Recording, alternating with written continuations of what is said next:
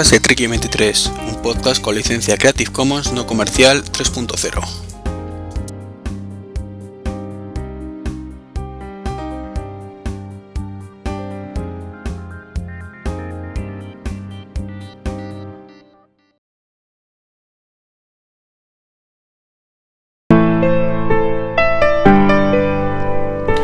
Muy buenas, ¿qué tal? Bienvenidos a un nuevo podcast, en esta ocasión el 106. Después de vacaciones, después de un largo periodo sin grabar, sin contar el especial que tuvisteis hace muy poco de, de la keynote de Apple, que estuvimos siguiendo la Lobito, Mollón, Javi Frechi se pasó por allí también, Lu Álvarez, Fer y un servidor, y si no recuerdo mal, nadie más. Creo que no se me haya olvidado nadie. Bueno, eh, como digo, estamos ya a la vuelta de vacaciones. eh, ya dije que grabaría en septiembre. La Keynote, bueno, me he demorado un poquito más. Pero bueno, ya estoy aquí de vuelta con este 106. Un 106 con bastantes cosillas, así que seguramente no profundice demasiado en ninguna. Y sea un podcast relativamente corto. Pero antes, y como he hecho en otras muchas ocasiones, voy a proceder a poneros una promo. En esta ocasión de la amiga Anita Poppy y su podcast Poppycast. Bueno, Luis, ¿y tú qué es lo que escuchas? Mini Popica. ¿Y por qué escuchas mini popicas? ¿Qué es lo que te gusta? Pues me gusta la PSP, el iPhone, el iPad. Ana habla mucho de esas cosas y me gusta los Nintendo. También las tablets. Y ella me enseña a jugar en su iPad. Me baja juegos chulos. ¿Y tú qué es lo que escuchabas? Mini Popica, ¿qué pasa? eh?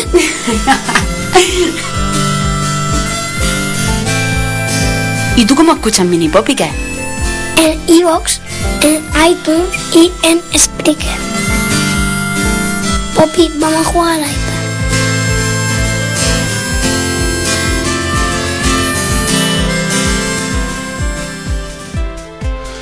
Bueno, pues vamos a empezar con las cositas y podemos empezar por Nokia, pero no, vamos a empezar por la IFA.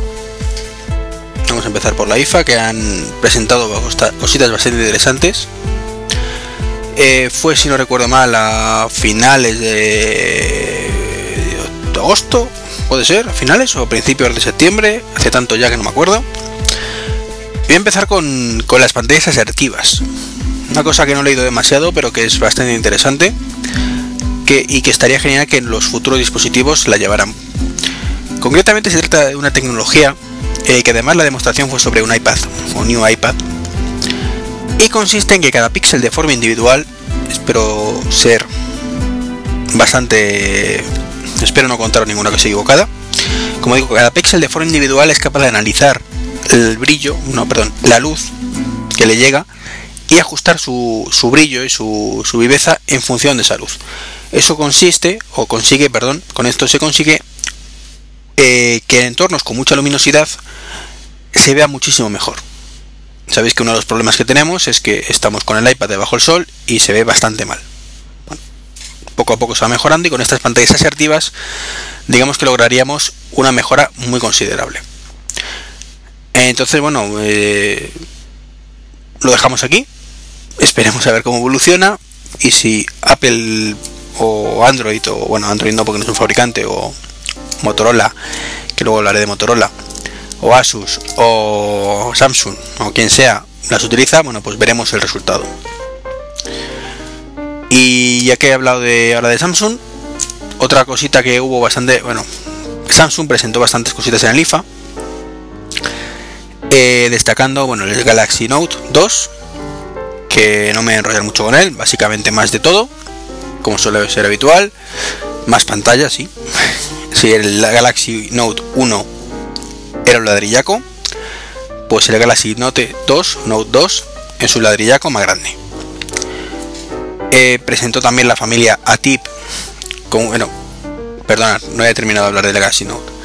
Eh, lleva el, el S Pen algo así que creo que llaman que es eh, un stylus pero no es el típico plastiquito que estamos acostumbrados o que estamos acostumbrados de la época de, de Windows Phone o Windows Mobile, perdón, eh, sino es un stylus con funcionamiento propio y capaz de detectar hasta 1024 niveles de presión.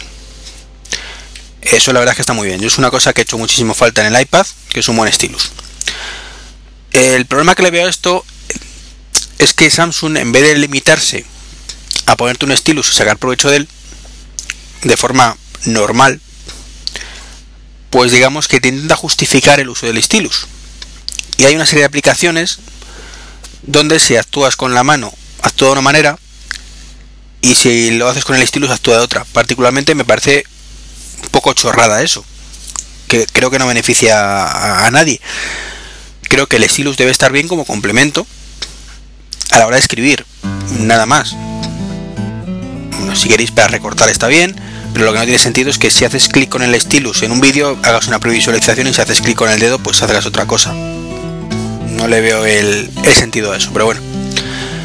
Es un matiz personal basado únicamente en lo que he visto y leído y no en lo que he experimentado porque no tengo un Galaxy Note para 2 para experimentar. Este es un podcast muy modesto, es un blog muy modesto y no nos mandan estas cositas. Mala suerte, en fin. También presentó la familia TIP con Windows 8, con el archiconocido Windows 8 que tanto se ha hablado y criticado. No me gusta Windows 8, pero bueno, eh, la parte de tablet que, que la hay, creo que es un acierto. Eh, ha presentado varios dispositivos, uno que es una tablet independiente, por otro lado una tablet con teclado y ahí ya la cosa se desvirtúa un poco. Ya empezamos con engendros raros. Engendros raros ya he explicado el porqué. Y para mí, eh, esto lo he querido decir de pasada, ¿vale? No he querido profundizar porque tampoco soy experto ni en Galaxy Notes, ni en Android, ni mucho menos de la familia Tip, que fue que además el propio Samsung lo presentó de pasada. Incluso eh, creo que había un móvil con Windows Phone 8, pero que bueno, no se fueron, no, no les dejaron ni encenderlo. Entonces, como digo, de pasada, y me centro en lo que realmente me gustó muchísimo. Entre comillas, el me gustó, ya la pasaré a explicar por qué, aunque lo explique en un post, y es la, la Samsung Galaxy Cámara, que lleva Android 4.1 Jelly Bean con un sensor de 16 megapíxeles y, un zoom óptimo, oye, perdón, zoom óptico, no óptimo, de 21 aumentos. ¿Qué es la Galaxy Cámara? Pues tal y como lo he dicho, pues parece una cámara con Android. Bien, correcto. Pero para que os hagáis una idea mejor, cogéis una cámara compacta, le pegáis por detrás un Android, un Nexus S por ejemplo, o bueno, mejor todavía, un Galaxy S2 o un Galaxy S3. Lo veis con celo, conectáis los dos dispositivos de manera que la cámara se controle del teléfono y elimináis la parte de hacer llamadas. Eso es la Galaxy Cámara. Eh, particularmente me gusta mucho que haya una cámara que se conecte, tiene conexión 3G. Eso, cuando estén más baratas las conexiones o se puedan compartir una misma conexión, sí que te cueste 2-3 euros diarios más entre diferentes tarjetas estará muy bien. Tiene wifi. Y espero que se pueda compartir directamente de alguna manera, ya que yo Android, las imágenes y subirlas automáticamente a nuestros servicios online. Eso me gustaría ver si funciona bien o no. Pero lo que no tiene sentido es que en una cámara podamos jugar, como digo, siempre el Angry Birds. No, lo siento, no tiene sentido. Una cámara es una cámara. Un móvil es un móvil y ya lleva cámara, ¿vale? Pero eh, igual, bueno, la verdad, es que estoy poniendo un mal ejemplo porque un móvil ya no es un móvil. He puesto muy mal ejemplo, pero bueno. Y, una cámara puede desvirtuarse también, igual que lo ha hecho un móvil, y ahora pues sabéis que es un smartphone y lo que menos cuenta es el phone. Pero bueno. La Galaxy Cámara eh, me parece que está muy bien como concepto. Que lleve Android me parece perfecto. Pero no creo que sea lo ideal que sea un Android completo y no adaptado a la cámara. Es el mismo Android que tenemos en el teléfono, con sus widgets con sus aplicaciones, con sus juegos. Y todo eso lo estamos pagando. Que si fuera gratis, pues estupendo. Todavía no tiene precio, pero seguro que nos barata.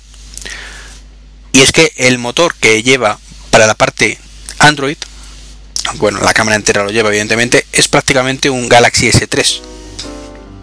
Y el Galaxy S3 no es barato. Entonces, ¿para qué queremos un procesador quad-core y para una cámara? Para nada creo que es genial una cámara que puedes instalar aplicaciones, que puedas subir tus fotos a Instagram, que puedes mandarla por correo, que automáticamente te haga una copia de seguridad en la nube.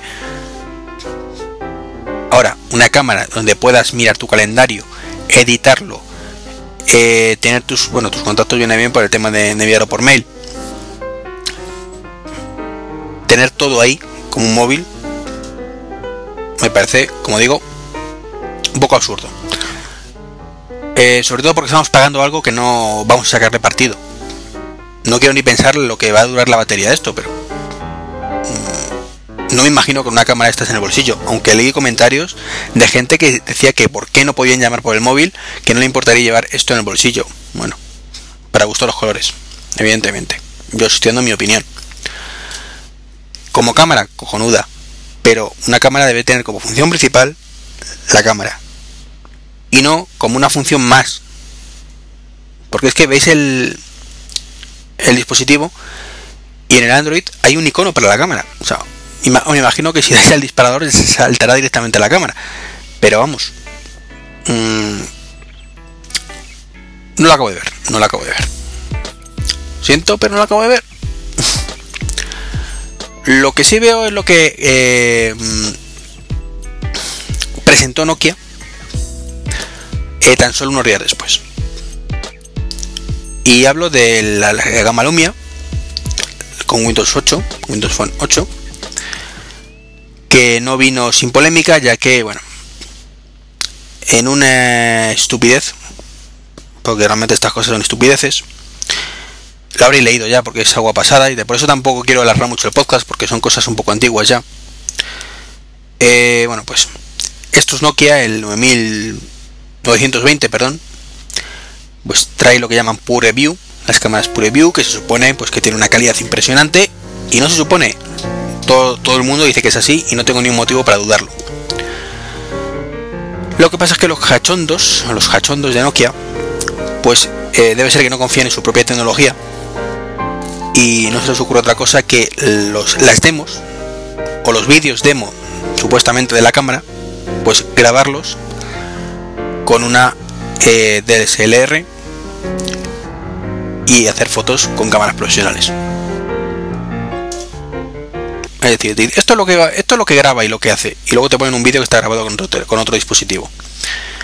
Claro, eh, se descubrió de, chiripa, porque pasaron en la grabación de del vídeo, bueno, pues pasaron por delante de un algo de una superficie reflectante y se vio que iba el tío una furgoneta con una cámara enorme y no era precisamente el Nokia. El Nokia 920 que es lo que está anunciando. Entonces es una pena.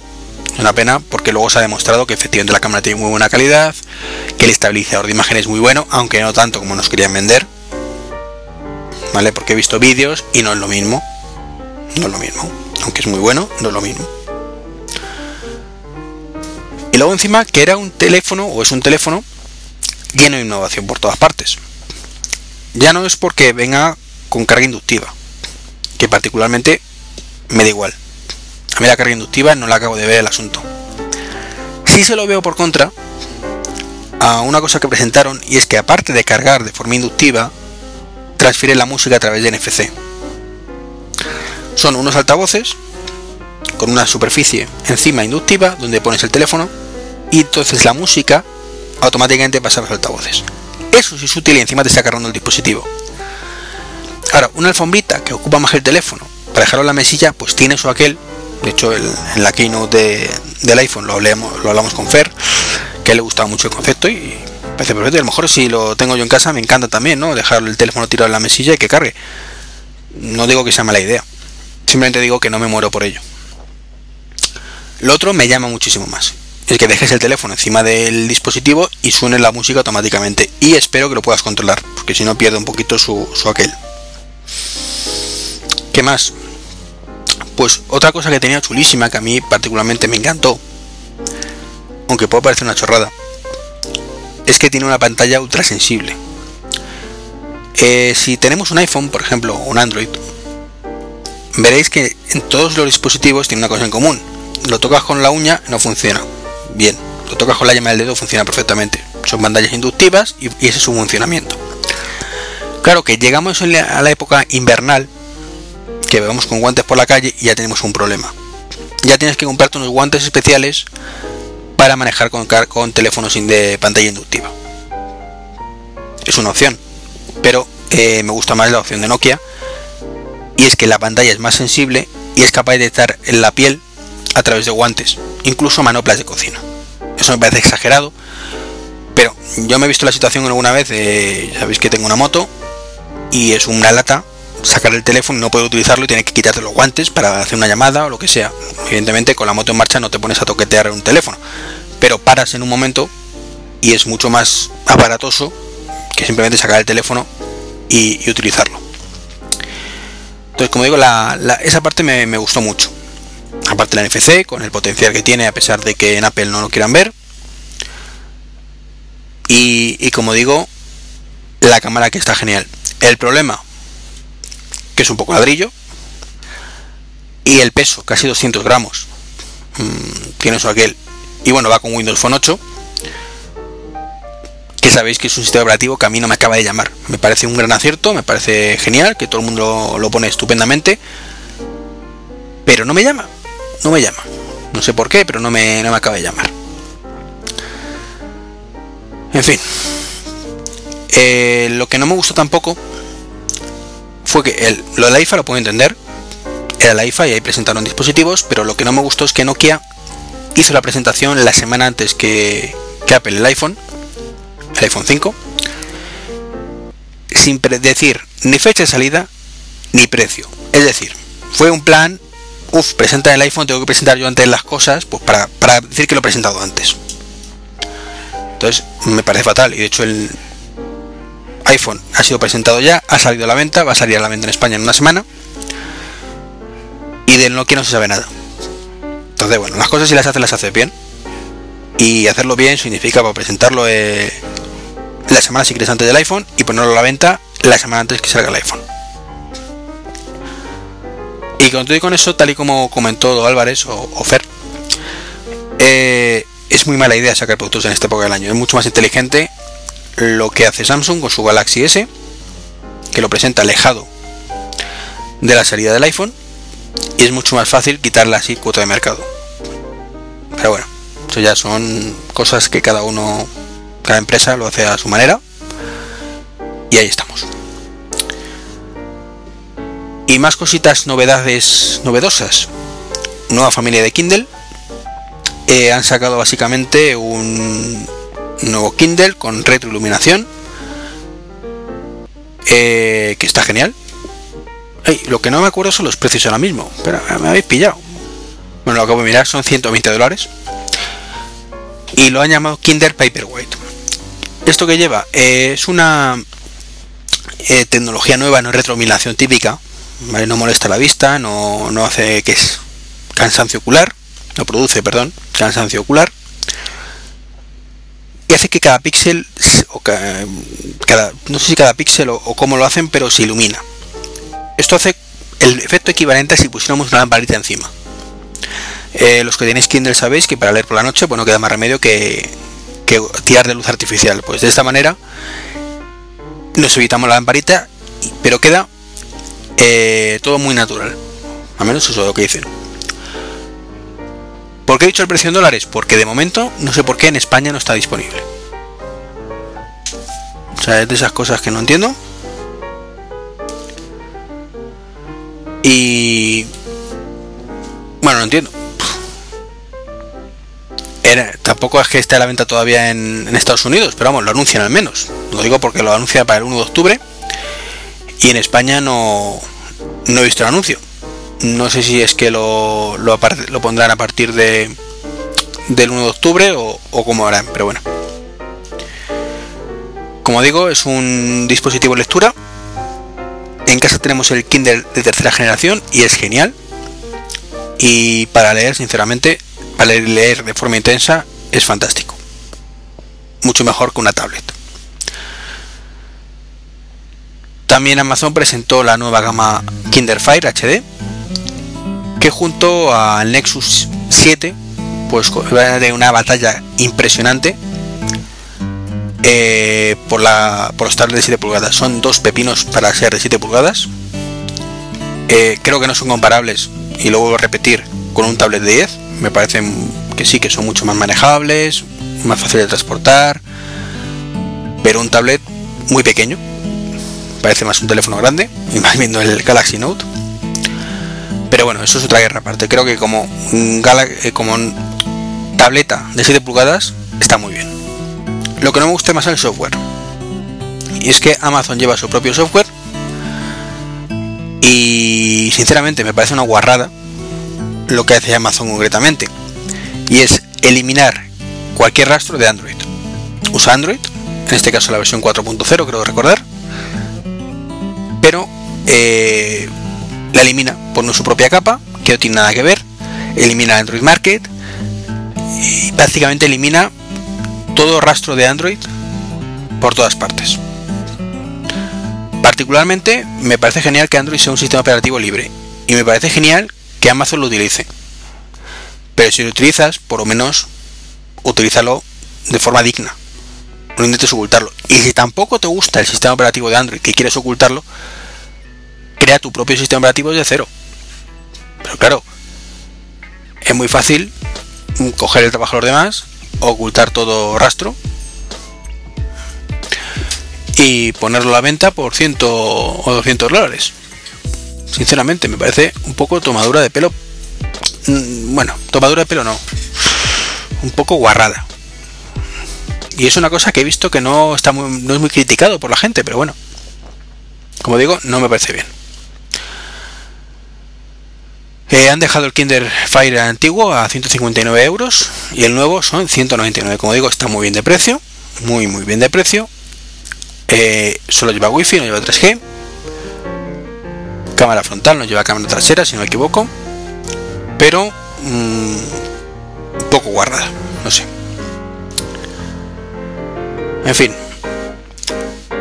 Igual que es una guarrada lo que ha hecho Google en este caso con Motorola.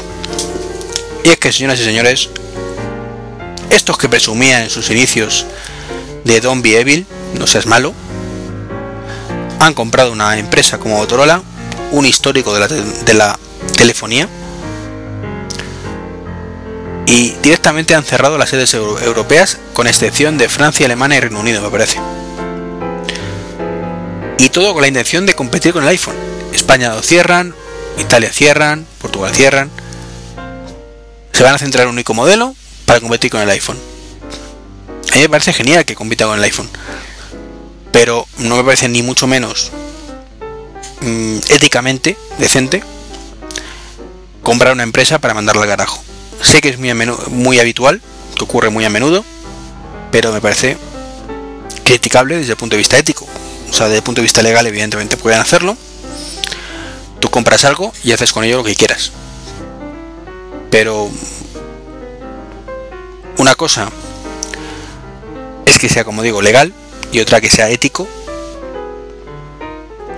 Y que, no sé, es que muchísima gente se va a la calle, vamos. a ver cómo lo explico. Y no está la cosa ahora mismo para, para desperdiciar así como si un trabajo. No desperdiciarlo, sino perderlo. Entonces, me parece fatal lo que ha hecho Google me parece fatal, como he dicho muchas veces, el camino que está llevando Google desde que hubo el cambio de CEO, desde que eh, Larry Page tomó el control. No me gusta este Google. Cada vez me está gustando menos y eso que sabéis que he sido un férreo defensor de Google respecto a movimientos de Apple. Para mí Google ha significado durante muchos años una empresa que evidentemente tenía su negocio, que la publicidad, que para sacar dinero pues utiliza tus datos, todas esas cosas que se saben, que te puede gustar o no te puede gustar, pero son sus reglas. Pero que creo que no había malicia, malicia en sus actos. Eh, una cosa que veía que estaba mal, no lo hacía. Y todo eso ha desaparecido. Llegó una época donde cobran por sus servicios porque los utiliza demasiada gente, eh, compran empresas solo para hacerse con sus patentes y luego la mandan al carajo. Eh, hace poco ocurrió con, con el cliente para, para ellos de correo eh, Sparrow. Si hace un año o hace año y medio eh, Google compra Sparrow, yo no habría tenido ningún temor.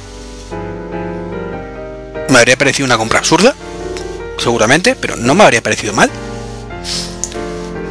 Pero ahora, sinceramente, dudo mucho que Sparrow sobreviva a esto. Sparrow que era un cliente de correo muy bueno, de hecho hice una review bastante interesante en su momento. Pues eh, sí, sigue ahí, siguen sacando de vez en cuando actualizaciones de seguridad y corrección de errores, pero no van a añadir funcionalidades y con el tiempo va a morir. Mientras Google no demuestre lo contrario. Y viendo lo que ha hecho con Motorola, no quiero ni imaginarme lo que va a hacer con Sparrow, vamos. Sacarán sus cuatro ideas para su correo y, y para de contar. Ese es el nuevo Google. Y eso hace que me plantee yo particularmente muchas cosas. Eh, antes me daba un poco más de grima suscribirme a, por ejemplo, a cosas como iCloud, aunque siempre he estado suscrito, ¿no? Pero una parte de ti dice, estoy vendiendo un poco mi alma al diablo, lo he hecho muchas veces con Apple.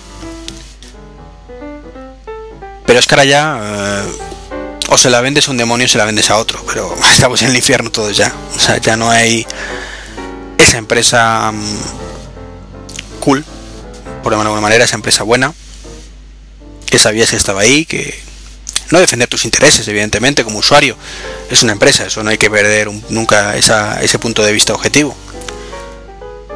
Pero ahora ya no. Ahora es igual. Si no se lo das a Apple, se lo vas a dar a Google, pero vamos. No, no estás haciendo ni bien ni mal una cosa u otra. Entonces al final pues es un poco el que te ofrezca mejor servicio en cada cosa. Eh, ha salido, como sabéis, si os 6, ha ido mucha crítica por los mapas, yo sabéis lo que opinaba desde hace mucho tiempo y lamento haberme, no haberme equivocado, perdón, lamento no tener razón, pero son un desastre y por ahora ganan los mapas de Google. Sinceramente, cuando empezó todo esto, hubiera deseado que Apple fracasara con los mapas, que volviera atrás, pero ya viendo cómo es lo que está convirtiendo Google ya me da lo mismo. En un lado utilizaré unos, en otro utilizaré otros. Me gusta mucho Street View, espero que Apple Google saque una utilidad para ello, pero en fin. En fin, será fin. Mal, muy mal. En este aspecto estoy bastante decepcionado con Google. Y bueno, eh, ¿qué más tengo por aquí? Pues la Keynote de Apple. Una Keynote que ya hubo el especial. He escrito un post sobre la opinión. Pero quería hablaros de un rumor que hubo que realmente me parecía bastante interesante y que me da a mí que si no lo han sacado ha sido porque todavía no estaba, eh, no estaba fina la cosa como para sacarlo, pero lo van a sacar antes o después. Hablo de AirPlay Direct. El rumor era básicamente pues que tú vas a poder mediante, conectar un dispositivo mediante AirPlay sin necesidad de estar conectado a una Wi-Fi. Una especie como de Bluetooth. ¿De acuerdo? Claro, eso suena muy bien. Pero hay que ver cómo lo implementan.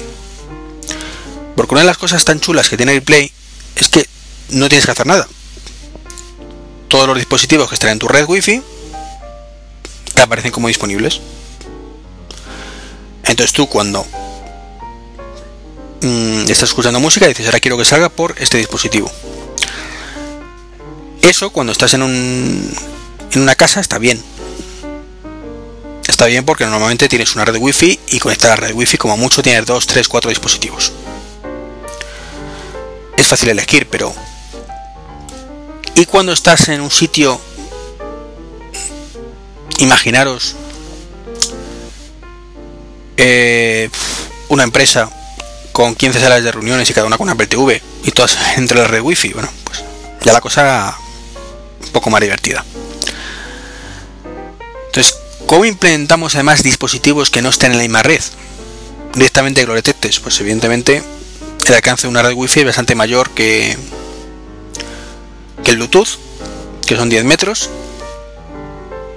Y entonces no sé cómo lo implementarán para restringir eso a una distancia máxima, supongo, para que no te aparezcan todos los dispositivos alrededor. Pues claro, si esto se estandariza, pues imaginaos cuando vais en el coche. Que ya sabéis que se detectan dispositivos por todas partes de vez en cuando, con todos los coches con las manos libres. Pues imaginaos que esto se estandariza y estáis detectando los dispositivos wifi por todas partes, pero no es que los detectes en la parte de enlace, sino directamente de forma automática en la parte de salida de audio. Vamos, que en un momento dado te descuidas y emites la música por el coche del vecino. Entonces no sé si lo implementarán de forma tan transparente o, o si habrá un apartado donde tengas que emparejar dispositivos, que eso ya me gusta menos. Pero bueno. Es un- una tecnología que está ahí, o que espero que esté ahí, y, viendo lo que ha pasado con la Keynote, donde el nuevo dispositivo Lighting no transmite vídeo, eh, Apple quiere vender la moto como que a través de AirPlay y de Bluetooth ya tiene solucionado el audio, con lo cual tampoco necesitas las bases dock para escuchar el audio. Entonces, eh, me parece lógico esta apuesta. Me parece con esa filosofía me parece lógica esta apuesta. Ahora hay que ver cómo lo, cómo lo llevan a cabo. Y bueno, he dicho varias cosas de la Keynote. eh, poco más que añadir. Poco más que añadir porque... mm, como digo, mm, ya está muy trillado el tema. Este es un podcast, como he dicho antes, que estoy grabando un poco eh, tarde, mal y nunca. Porque claro, he ido acumulando contenido. Y claro, cuando, cuando pasa el tiempo, como que está desfasado ya no sabes qué contarlo. Si contarlo o no contarlo. Tenía más cosillas que contaros que, que lo dejo un poco en el olvido porque no tenía sentido. Y no tengo claro si esta Keynote, aunque fue hace escasamente dos semanas, tiene sentido hablar de ello no tiene sentido hablar de ello. Lo tenía que apuntado, eh, básicamente os voy a hacer un resumen y, y ya está. iPhone 5 carente de innovación, aún así un pepino, pepino en toda regla, con un procesador impresionante, Eh, un diseño que te puede gustar o no te puede gustar, un nuevo conector lleno de polémica, como he dicho antes, aunque no he profundizado mucho, eh, puse un post hablando de ello, y bueno, me parece un poquito movimiento un, poco necesario, pero mal llevado a cabo. Y me parece mal llevado a cabo, entre otras cosas, por el precio que ha puesto los adaptadores Apple, que son 30 euros, que parece un robo. Un robo y encima no pasa en el audio, el audio analógico, con lo cual la mitad de los altavoces que tenemos en casa dejan de funcionar. Entonces, bueno. Unos iPod Nano de risa, eh, feos hasta decir basta, con una pantalla táctil que no sabemos por qué puñetas está, de dos y medio, dos pulgadas y media, con unos iconos alejados de iOS, por algún extraño motivo, eh, unos nuevos cascos que todavía no he tenido la oportunidad de probar, así que tampoco voy a poder daros mucha información un nuevo iPod Touch que es impresionante, aunque han hecho la estupidez de ponerle colorines dejando la parte frontal en blanco, a excepción del negro, con lo cual queda bastante feo, particularmente no me gusta demasiado los colorines como lo han hecho, pero igual que el Touch, o sea que el Nano, perdón, no me gusta el diseño como lo han hecho, que sea de colores me parece perfecto, y una chorrada, que es una cintita que han llamado loop, que bueno, en fin. Es una cintita para colgarte en la muñeca. Triste. Y esa fue la keynote. Y bueno, no me quiero enrollar más. Es un podcast, como he dicho, raro. Raro porque son muchos contenidos acumulados. Al final no he profundizado en nada. Mm. Encima, encima sale la, la circunstancia que da un poco de rabia. Pero es que de estos temas alguna cosilla había comentado ya con Mitch en unas escenas de matrimonio con la mala pata de que se grabó mal. Entonces, bueno, lo he metido un poco aquí como buenamente he podido, pero está mucho más desarrollado en ese podcast. Entonces es una pena que no haya salido bien, pero bueno. Pediros disculpas. Entiendo que quizás este 106 no esté tan a la altura como otros podcasts, pero bueno, alguno un poco más flojo tiene que haber. Una cosa muy importante eh, que lo tenía que haber dicho al principio. Very important. O mejor dicho, one more thing. El blog y podcast tiene aplicación.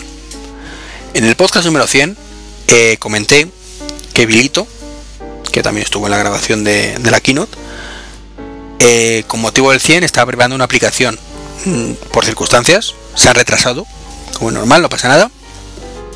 Y salió esta semana por fin. Ya está disponible en la Apple Store, la App Store, App Store, y es una aplicación en la que podéis consultar el blog, eh, escuchar todos los podcasts y, y video, videocasts que hay publicados en el feed, mandar correo, ponerse en contacto por Twitter, en fin, las cosas habituales en una, en una aplicación de este estilo. Una vez más, David, muchísimas gracias, la verdad, de todo corazón, tu esfuerzo y tu dedicación a esta aplicación. Me parece un detallazo. Además, es la primera aplicación que David publica está aprendiendo iOS en estos momentos, con lo cual tiene más mérito todavía. Que se haya esforzado de esa manera para aprender cómo hacer las cosas y el resultado sea esta aplicación, creo que se merece eh, un aplauso en toda regla por parte, de, en este caso, mía, que soy el, el podcaster y el, y el blogger que, actualiza el blog. Entonces, de verdad, David, un millón de gracias. Eh, a todos os animo que la descarguéis, que mostréis vuestras opiniones, que además ayudarán a, mejorar la aplicación, evidentemente. Es una, aplicación viva que David está mejorando día a día. Y con esto me despido. Mm, un podcast, como digo, corto. Mejora si no os aburro demasiado. Eh, raro. En medio de un montón de novedades que al final no profundizas en ninguna, como he dicho. Y a las puertas del iPhone 5. Un iPhone 5 que efectivamente voy a comprar. Así que bueno, espero aunque lo voy a tener como iPhone Touch durante 2-3 semanas, ya que desgraciadamente a Phone le, les engañaron un poco con la fecha de salida del iPhone. Les comunicaron inicialmente que saldría para mediados de, mes, de octubre. Y ellos, bueno, pues pidieron las Nano SIM para mediados de octubre, para tenerlas listas y de hecho las reciben el día 12. Si no ha habido ningún cambio desde la última información que tengo. Claro, se ha adelantado el teléfono tres semanas o dos semanas y pico. Y es una jodienda. Porque ahora vamos a estar los que queramos el teléfono libre y tengamos Pepephone, pues dos semanas con el teléfono ahí muerto de asco. Disfrutando de él en casa, pero no poder disfrutarlo como se merece. Pero bueno, son cosas que pasan y cuando tengamos la nano SIM será una cosa que ni te acuerdes. En fin, como digo, no me enrollo más. Eh, además es un podcast que no va a tener ni capítulos porque como entre mezcla muchos temas, es difícil dividirlo. Entonces, eh, como he dicho, un saludito a todos. Eh, forma de contacto, trek23.com la dirección del blog, trek23.gmail.com la dirección de correo electrónico y trek23 la dirección de Twitter. Un saludo, nos escuchamos en el siguiente podcast. Buenas de nuevo, ¿qué tal? Pues si todavía seguís allí después de 8, 30, de, perdón, de 8 no, de 38 mortales o 39 mortales minutos, porque el podcast ha sido un poco desastre, os comento que como estáis viendo, como habréis notado, este podcast fue grabado hace varias semanas, o al menos un montón de días. El motivo por el que no lo publiqué es que básicamente creo que no estaba a la altura del resto en contenido. O sea, creo que estaréis de acuerdo conmigo, ha sido un podcast muy flojito, sin prácticamente eh, penetrar o en ningún tema, o sea, de ninguna manera, o sea, todo por encima, con acordándome de ciertas cosas que tenía apuntadas y otra que recordaba de tal, pero bueno, como había pasado mucho tiempo desde la noticia hasta que la comenté, pues me ha salido un churro. O sea, lo, acepto como tal, un churro que inicialmente no pensaba publicar lo grabé, pensé a publicarlo, después cuando hice el montaje me di cuenta que era un puñetero churro. Y digo, mira, paso al siguiente y ya está. Claro que he visto que pasaba el tiempo y no había contenido como para justificar otro podcast. y por otro lado me da penilla, o sea, soy que me da penilla una vez que he grabado algo, pues el no sacarlo a la luz. A lo que se ha unido, pues que grabamos otro podcast de escenas de matrimonio con el amigo Mitch y eh, pues creo además que lo comenté en, este podcast. Y bueno, con un, hubo un problema en los micros y no se grabó, no se grabó eh, con un audio decente, con lo cual también tuvo que, echarse marcha atrás con ese audio. Entonces, bueno, digamos que ha sido un poco desastre todo. Como digo, un podcast donde no se ha podido profundizar, más que penetrar, profundizar en, los contenidos como me hubiera gustado y como este, espero teneros acostumbrados. Y por eso, bueno, pues al finalmente he dicho, mira, ha pasado ya unas semanas, he coincidido que ha salido el iPhone 5, así que bueno, eh, aunque ya hice un post sobre el tema, tengo material como para hablaros un ratín del iPhone 5. Que supongo que, estaréis interesados en, eso, ya que hay unos problemas de stock impresionantes, como suele ocurrir. Y es bastante complicado conseguir uno. Por suerte, eh, o por planificación, que porque yo me olía este, esta problemática, eh, pues pude acceder a uno el día del lanzamiento.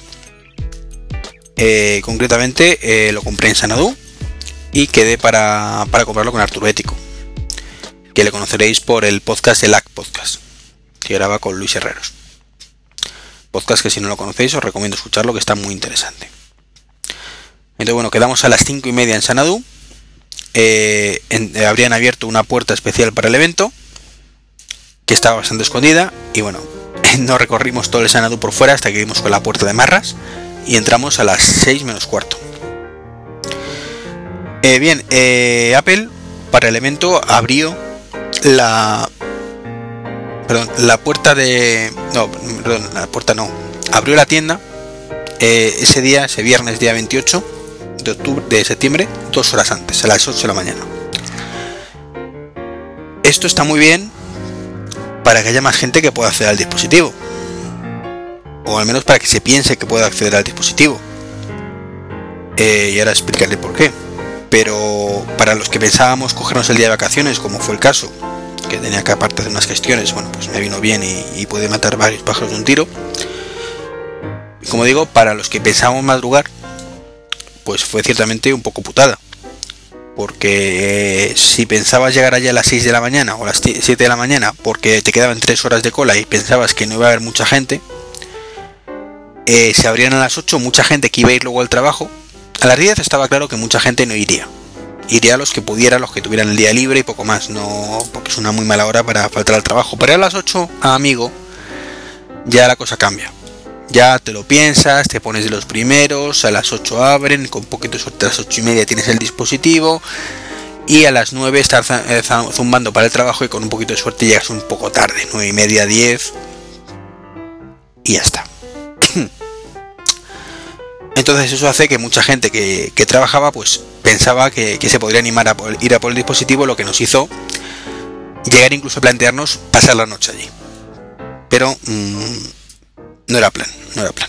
Entonces llegamos a, las 6 menos cuarto, por fin estábamos en la cola y teníamos el puesto 75.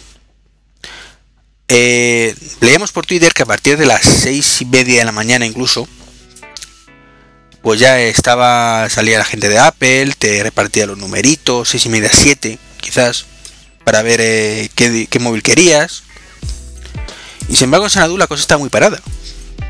Y no fue hasta las 7 y media cuando empezaron a dar los numeritos. Pero es que eh, estuvo todo parado hasta las 7 y media prácticamente, 7 y cuarto, 7 y media. La cola empezó a crecer. Como digo, estábamos en el puesto 75, 76 y 77 porque íbamos con la novia de Arturo. Y eh, de pronto, pues empezaron a repartir eh, cafés y desayunos y bollitos, con la mala suerte que calcularon un poquito como el culo, porque solo hubo para los primeros 40 o 50 si me apuráis. Claro, nosotros nos quedamos con, bueno, con cara de hambre, ¿no? Porque teníamos hambre en ese momento. Eh, y es que además eran bollos enteros, eran donuts, corazones, de de del Sanadú, pues no recuerdo de, creo que era de Jamaica, que es un puesto de cafés. Bueno, pues llegaron a un acuerdo con ellos y, fueron los encargados de suministrar el material, con la mala suerte, como digo, que, se acabó enseguida. Y, bueno, ya nos, eh, al rato nos llegó el eh, café, café sí llegó, pollitos no, pollitos agotaron enseguida, cafés tenían alguno más. Y luego según avanzamos por la cola, pues vimos que habían incluso dado agua en las primeras posiciones de la cola.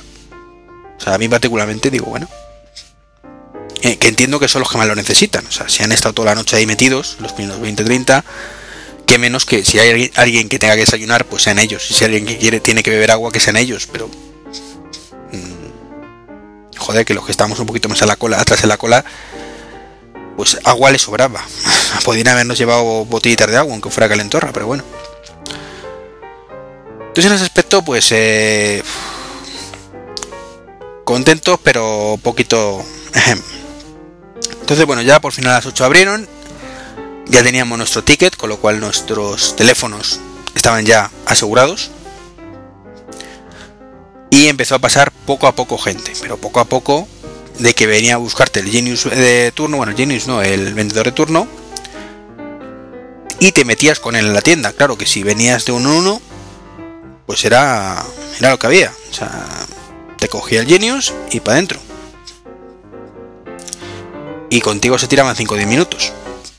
A poco que hicieran nada.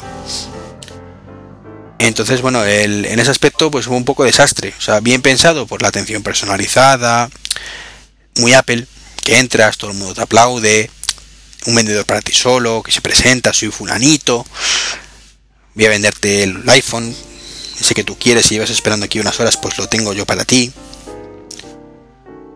Eso está muy bien, muy Apple, pero es poco ágil. Y en esos momentos quizás se, se echan falta un poquito de agilidad. Eh, está muy bien ese trato eh, para el que no tiene claro cómo funciona la tienda, para el que quiere activarlo por operador, eh, para el que no conoce el iPhone y ha hecho cola por su primer iPhone, o no es muy friki del tema, no es muy geek y no conoce muy bien cómo, cómo va todo el tema de activaciones y demás, pues para eso se está muy bien, ¿no? Pero para los que ya lo tenemos trillado, que yo quiero entrar, que me den la cajita en su bolsita, como mucho me lo actives porque no tengo mi nano SIM, pagarte y me quiero ir a mi casa, pues ves que pasa el tiempo, que la cola no avanza, que de vez en cuando avanzan dos, y es un poquito desesperante, la verdad. Luego cuando ya estás llegando y ves cómo va el tema, pues te dices, bueno, vale. Pero eh, en ese aspecto muy lento. Al menos en Sanadu desconozco cómo fue en el resto de tiendas si hubo los mismos problemas o no. El resultado fue que, aun estando a las 8 de la mañana en el puesto 75 de la cola, no tuve mi iPhone hasta casi las 10. Por eso digo que lo de en teoría puedes ir al trabajo, porque mm, a ese ritmo pues eh, más de uno llegaría no, a las 10 ni a las 11 ni a, bueno a las 11 a lo mejor sí. Depende en qué posición estuviera no pero no era tan rápido. Yo de hecho mi idea era llegar a las 6 eh, entrar a las 8 ponernos en fila india en las 8 que toma toma tu iPhone siguiente toma tu iPhone siguiente toma paga siguiente y a las 8 y media como mucho tampoco me esperaba 75 personas delante me esperaba alguna menos 20 30 como mucho pero como digo perdón, eh, a las 8 y media, 9 menos cuarto, si me apuráis, estar fuera con mi iPhone. resultado, pues fue que no, que nos dieron las 10. Luego nos dimos un buen desayuno de homenaje en el VIPS y, a disfrutar del iPhone. Entonces, lo primero que tenéis que saber es, eh, aunque ya ha pasado pues casi dos semanas desde que salió a la venta, es que eh, los operadores, si estáis en un operador virtual, es muy difícil que tengáis nanosim. De hecho, con Pepefone, que es en el que estoy yo, todavía no tengo nanosim. Tuve que recortar la, la microsim que tenía. Y no me consta, aunque puede ser por desconocimiento, que otros operadores virtuales la tengan. Entonces, solución 1 para poder disfrutar eh, desde el del teléfono desde el primer día según lo recibáis, lo compráis o lo que ocurra. O sea, me refiero, o lo manden por correo o vayáis a la tienda. Recortar vuestra nano SIM eh, es muy fácil y no hace falta lijar. O sea, la complicación era lijarla y, no hace falta, entra un poquito justa, pero entra. Y sobre todo tener en cuenta que tiene mucho margen de error. Es decir, eh, no hace falta que esté cortada al milímetro. Si cortáis un poquito más no pasa nada. porque eh, en los contactos, que son lo, que recortáis realmente, como veis son bastante, son bastante grandes, entonces bueno, hay margen de error. Con esto no estoy diciendo que si eres el más cutre del lugar, mm, puedes hacer lo que quieras y te vaya a funcionar. Te digo que a poco cuidado que tengas, pues lo puedes conseguir. Esa es la opción 1. Si no os atrevéis eh, o cualquier cosita, eh, opción 2, tenerlo hasta que considera NanoSIM como un iPod directamente, como un iPod Touch. Para eso, hay de momento dos caminos. Activarlo a través de iTunes, que no sé si sin tenerlo la NanoSIM se podrá, creo que sí, pero no estoy seguro. O lo que hice yo en ese momento. Yo decidí cortarla al día siguiente. Eh, bueno, no, esa misma tarde. Eh, lo que hice yo fue que por favor me la activaran en la tienda. Esto es con, iPhone, con iOS 6 y con iOS 5 pasaba igual. No necesitamos iTunes para activarlo. Simplemente eh, nos meten una tarjeta nano SIM que tengan de cualquier operador. Recordemos que el móvil es libre. Entonces, eh, siguiente, siguiente, siguiente y, y ya está. Y se activa. Bien, es para activarlo, seleccionar la Wi-Fi, la Apple Store, o lo hace el operador de Apple, no hay ningún problema, el vendedor. Dais el siguiente, ya está activada. Y a continuación os dice, ¿queréis configurar el, iPod- el iPhone como uno nuevo, recuperar una copia de seguridad de iTunes o recuperar una copia de iCloud? Eh, por inercia, os dirá el, el de Apple. Selecciona como nuevo y luego restauras en casa la copia. Error. No hagáis eso. Porque si hacéis eso, lo más probable es que cuando restauréis el teléfono otra vez, vuelva a pediros activarlo. Y no tenéis nada sin para activarlo. Entonces, lo dejáis ahí, en esa pantallita, y ya está. Con, os vais con el teléfono tal cual, lo apagáis, apagarlo del botón, ¿vale? El botón de arriba, no, o sea, dormirlo, ¿vale? No, no es apagar el teléfono por completo, simplemente apagar la pantalla. Os vais a casita, eh, encendéis de nuevo el, el teléfono y veréis que está en la misma pantalla. Bien, ¿qué pasa? Que la pantalla de selección de la wifi es la anterior.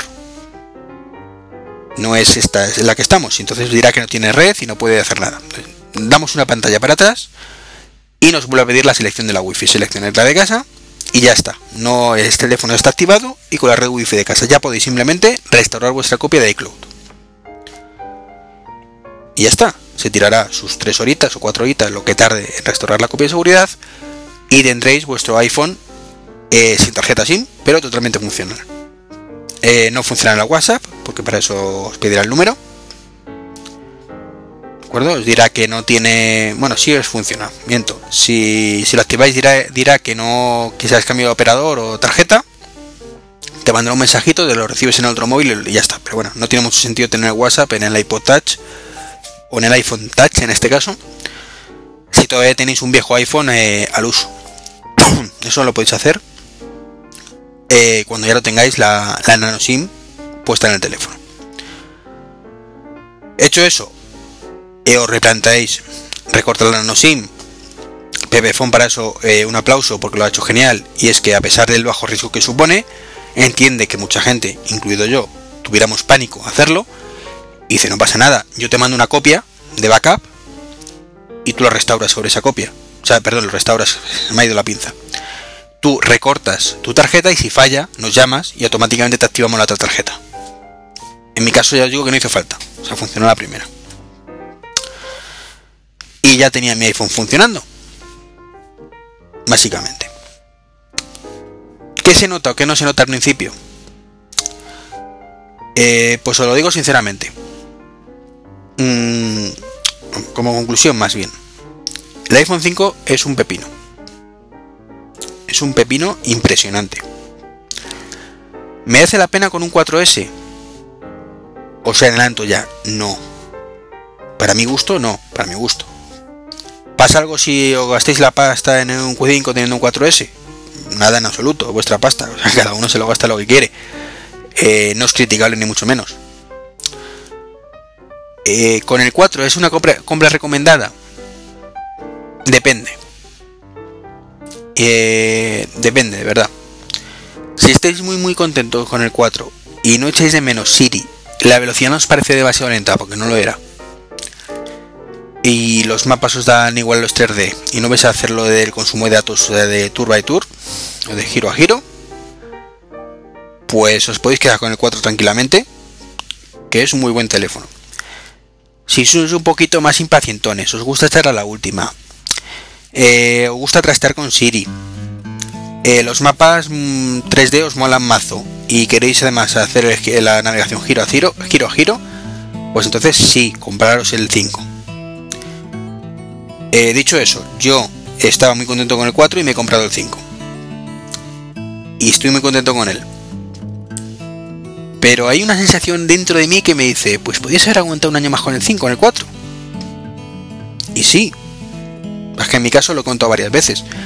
El 4 era para mi mujer y un 4 para mi mujer dentro de un año ya podía ser un poquito antiguaya. Entonces este era el momento.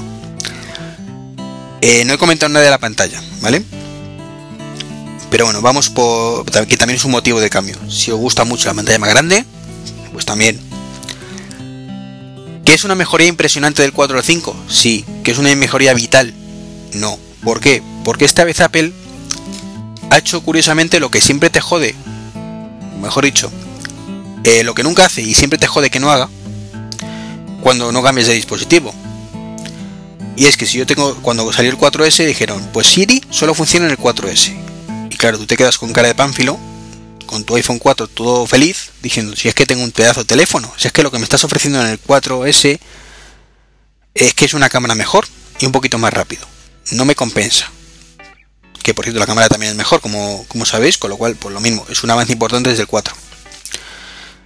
Pero claro, si quiero Siri, aunque en ese momento estaba en inglés era una decisión muy fácil, ¿vale? Es, no, tengo, no quiero Siri porque no tengo castellano, ¿no? Pero bueno, era algo que te estaban diciendo que si querías tenías que comprar el último modelo. Este año no. Sorprendentemente te han dicho todo lo que funciona en el 5 te funciona el 4S. Ventajas del 5 sobre el 4S. El hardware va más rápido, tiene mejor cámara y tiene la pantalla un poquito más grande. Y la bueno, mejor cámara respecto al 4. Prácticamente es idéntica a la del 4S. Varía, mejora un poquito en, en fotos con poca luz, poca luz. Entonces, claro, tú te compras en ese momento el dispositivo, y dices, coño, es que tengo prácticamente lo mismo que tenía. No tengo ninguna funcionalidad nueva que no tuviera en el 4S. O en el 4 incluso. Sí, que ahora tengo los mapas en 3D, que en mi caso particular no tiene ya en el iPad, porque tengo un iPad 3, un new iPad. Eh, y que tengo Siri. Eh, que bueno, que no funciona mal, pero tampoco funciona bien y yo que pronuncio como el culo, pues tengo más problemas que, otra cosa.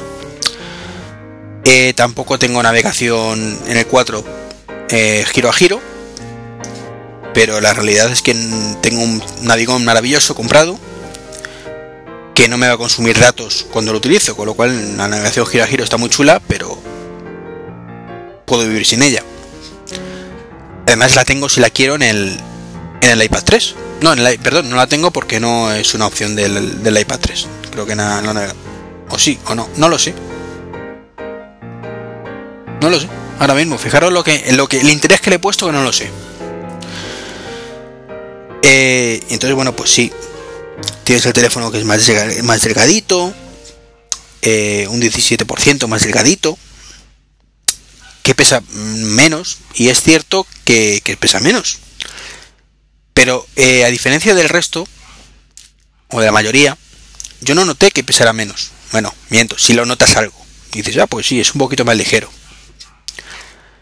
Pero cuando realmente lo notas, es cuando después de llevar unas horas con el iPhone 5, coges el 4 y dices, joder, vaya ladrillo que llevaba. A mí el iPhone 4 no me resulta tan liviano como el iPhone 5, perdón, tan liviano como dice la gente, como he leído, de parece que no llevas nada, parece que es de plástico. No, me parece un teléfono bastante robusto, con un acabado muy bueno. Y si noto el pesito en la mano. O sea, no es una pluma tampoco.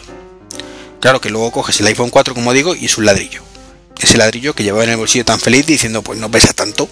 Pues ahora resulta que sí se nota el peso. La pantalla. Eh, pues la pantalla se nota mucho eh, en algunas ocasiones, pero eh, tampoco tantísimo.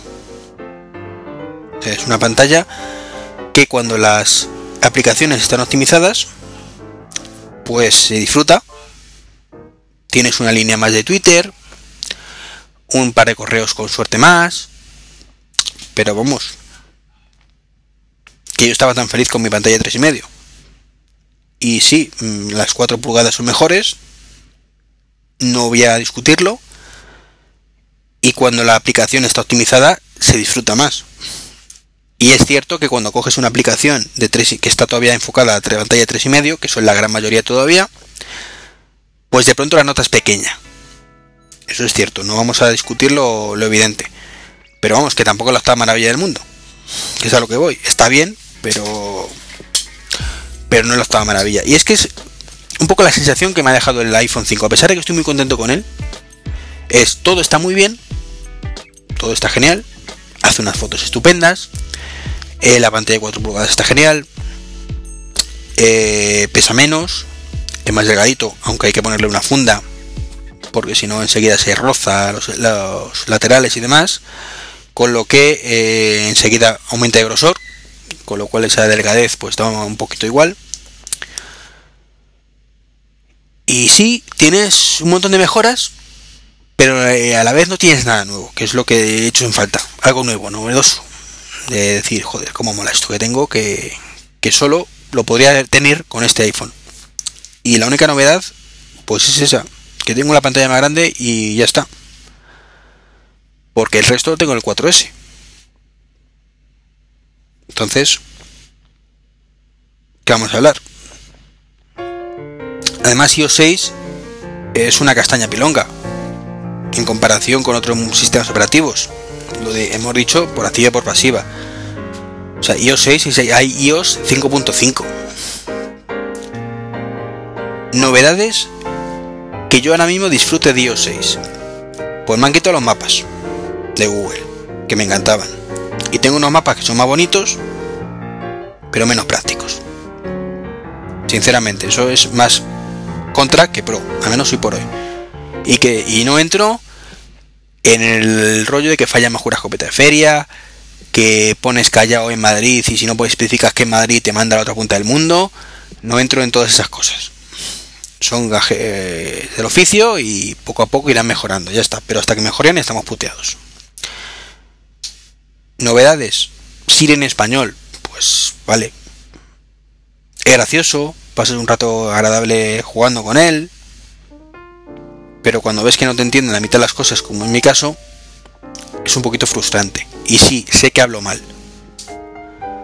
Pero es que aunque pronuncie con mucho cuidado, no me entiende. Yo he escuchado eh, Puro Mac, que dice Flavio Ginswood, que a él le entiende de maravilla. Pues genial por Flavio. Pero a mí no me entiende.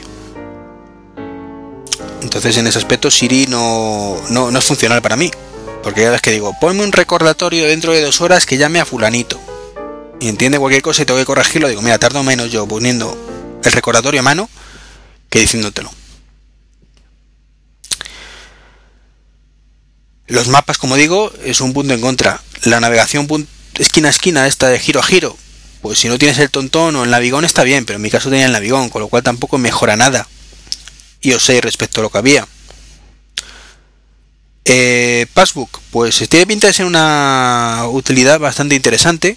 Si no fuera porque aquí, pues ni fu ni fa. Va a haber dos o tres compañías que al principio van a salir. De hecho, no ha salido todavía ninguna. Estiquetea, Ticketmaster y alguna más. Con suerte, pero vamos, ocasiones contadas. Creo que todavía no hay ninguna oportunidad real de utilizar los tickets esto de, de Passbook. Entonces está muy bien tenerlo, pero... Ah, bueno, aparte que ya lo teníamos en el 4 pues como que no hay tutía y es uno de los grandes problemas que hay en España. Que en otros países cuando sale algo nuevo, en otros países como USA por ejemplo, pues siempre hay un montón de empresas que dispuestas a estar ahí apoyándolos del primer día, más que nada porque no son tontos y saben que si yo tengo una, un negocio y pongo una entrada una que puedes hacer desde Passbook automáticamente, aunque solo sea por la curiosidad de utilizar Passbook, voy a tener mogollón de gente con iPhones que van a venir al negocio. Aquí en España no. Aquí en España es cuando triunfe, ya me preocuparé. dos años después de que triunfe Facebook, entonces ya me plantearé si mi empresa eh, me interesaría quizás empezar a planificar el concepto de la idea de poner algo llamado Passbook, que por lo visto está teniendo mucho éxito en Estados Unidos. Eso es España. Entonces, bueno, la cámara sí que os tengo que decir que es impresionante. Se mejora, se nota muchísima mejoría respecto al 4. Entonces, si sois de los que hacéis muchas fotos con el móvil, eh, es un hándicap muy importante a la hora de adquirir este terminal. Va realmente muy bien. Tarda un poquito en arrancar también, o sea, no es como te lo pintan, de que según le das ahí ya tienen la foto. Pues sí, el primer día sí. De hecho, como siempre, si empiezas desde cero con el teléfono, eh, o incluso recuperando una copia de seguridad, al principio vuela y luego vuela un poquito menos. Pasan dos cosas. La primera que te acostumbras a la velocidad. Entonces, lo que antes para ti eran 5 segundos, eh, ahora en ciertos segundos notas que va muchísimo más rápido. Eh, luego te acostumbras a que sean 2 segundos.